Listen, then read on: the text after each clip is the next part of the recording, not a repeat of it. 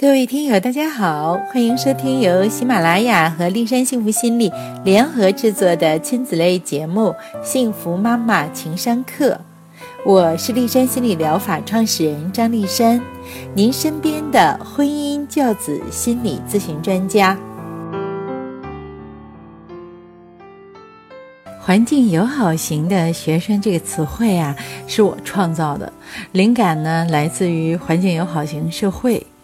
所谓环境友好型社会，就是全社会都采取有利于环境保护的生产方式、生活方式、消费方式，建立人与环境良性互动的关系。良好的环境呢，也会促进生产、改善生活，实现人与自然和谐和可持续发展。那么，环境友好型的学生是什么样的呢？就是学生采取各种有利于与周围人际环境和谐互动的理念、行为，建立与同学和老师的良性互动关系。良好的人际环境呢，又给学生安全感和归属感。获得同学和老师心理支持的学生，可以更好地投入到学习之中，实现自我的成长。父母如何培养孩子成为环境友好型的学生呢？在这里啊，我先给大家介绍人际互动的模式。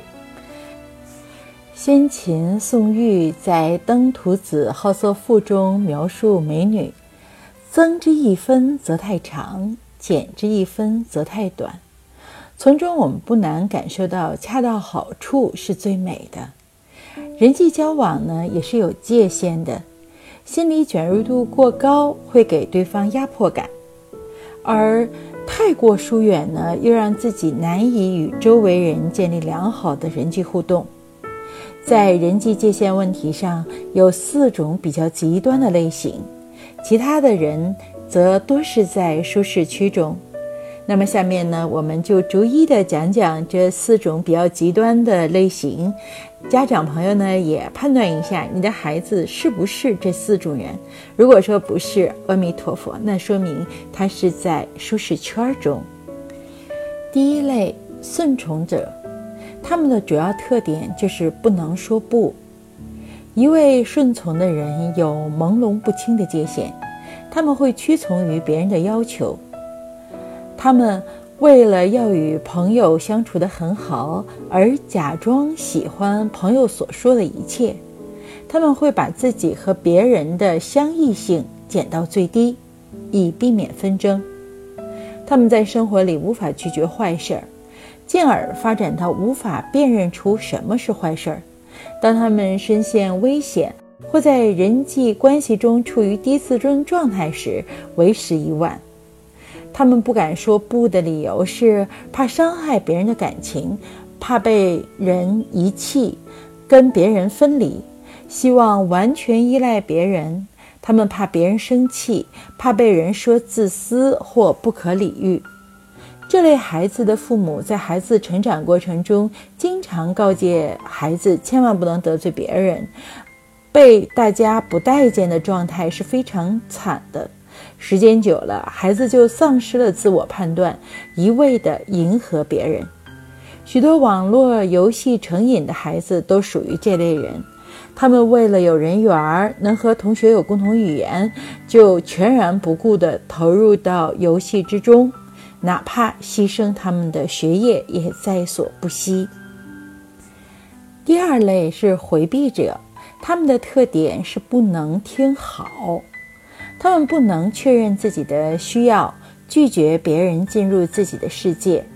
回避者在自己有需要的时候，往往选择撤退，不愿向别人寻求援助。他们认为界限是一堵墙，其实啊，界限只是篱笆。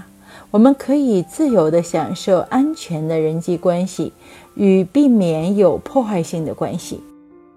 这类孩子的父母在孩子成长过程中，总是给孩子灌输人性本恶，人都是自私的，不要相信别人，免得被伤害。一位小学四年级的女孩被班主任描述为心灵扭曲，老师在班里鼓励大家努力学习，她就在底下悄悄地说：“哼，她就是自己为了多拿奖金而不惜逼死我们。同学们积极参加班级活动，她又说，这些人不就是为了评三好时多得票吗？仅仅十岁的孩子满脸的沧桑感。他的母亲认为，保护孩子的最好方案就是提前告诉孩子世界有多复杂，人心有多歹毒。第三类控制者不能听不，这类人不尊重界限，喜欢操纵别人，且具有侵略性。这种人呢，又分为两种情况：一种是侵犯性的控制者。他们明显不尊重界限，像一部坦克，硬是要从别人家的篱笆碾过去。他们根本觉察不到别人也是有界限的。他们要求别人为他们有所改变，要求世界配合他们那些自以为是的想法。二是操作型的控制者，试图说服别人放弃自己的界限。他们间接改变环境来达到心意。控制者往往内心是不安的，他们不相信别人会爱自己，所以用控制来满足自己内心的欲望。这类孩子在日常咨询中，我经常的见到，他们希望外在环境因为他们的需要而改变。他们往往都是被父母极端宠爱的，所以无论孩子做什么，父母呢都是一味的点赞。一位高二女生，她因为中考失利啊，进入了一所不如初中排名的高中校。她用挑剔的目光观察着周围环境，觉得老师不如原来学校的老师光鲜亮丽，讲课水平也不如初中校，同学们素质不高，总是说一些他认为低俗的话。他和这个环境格格不入，每天回家都会和母亲贬损同学和老师。而母亲呢，一味地迎合女儿，嘲笑孩子的老师和同学。女孩在学校处于边缘化状态久了，发展成被害模式，不敢去上学。第四类，没有反应者，他们的特点就是不能说好。这类人听不到别人的需求。划定界限能够帮助我们设定自己的责任范围，什么是我们的责任，什么不是。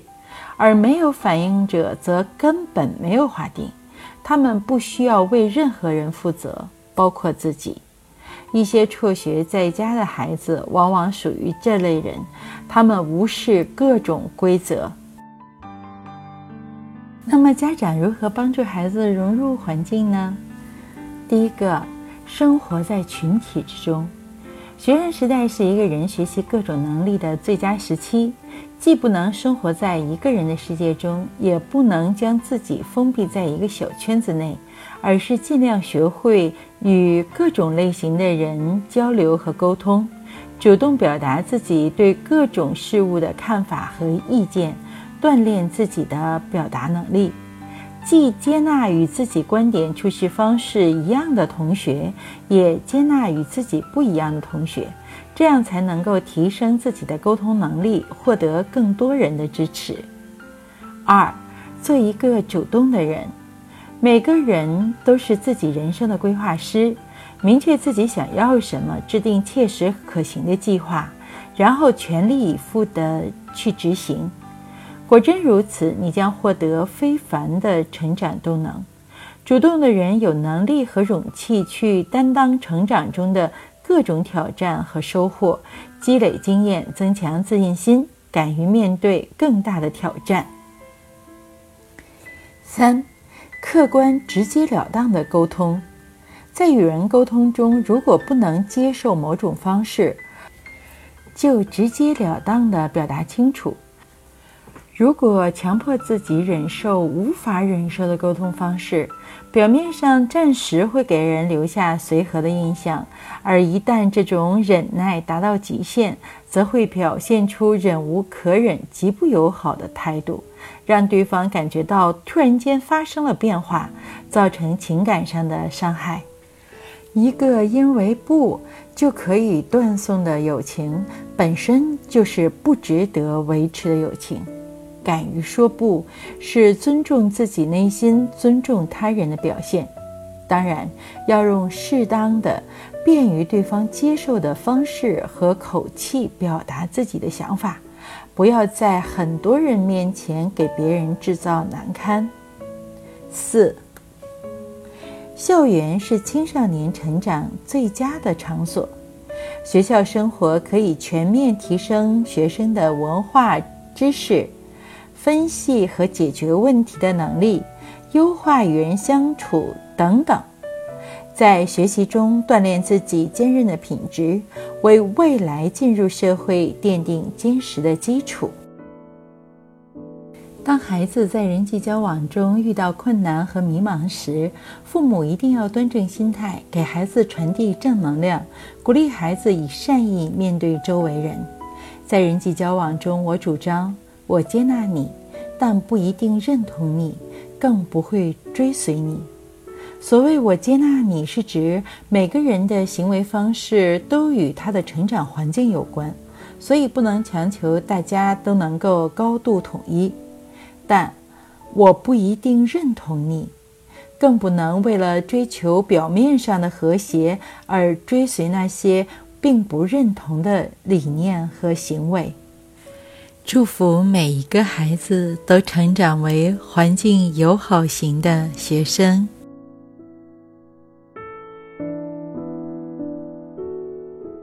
今天的节目就到这里，更多内容尽在天津人民出版社出版的《我的给孩子不伤害的爱》一书中。您也可以关注我的微信公众号“丽山幸福心理”，我的私人微信号是“丽山热线”的全拼。丽山守望在这里，希望给您更多的心理支持。再会。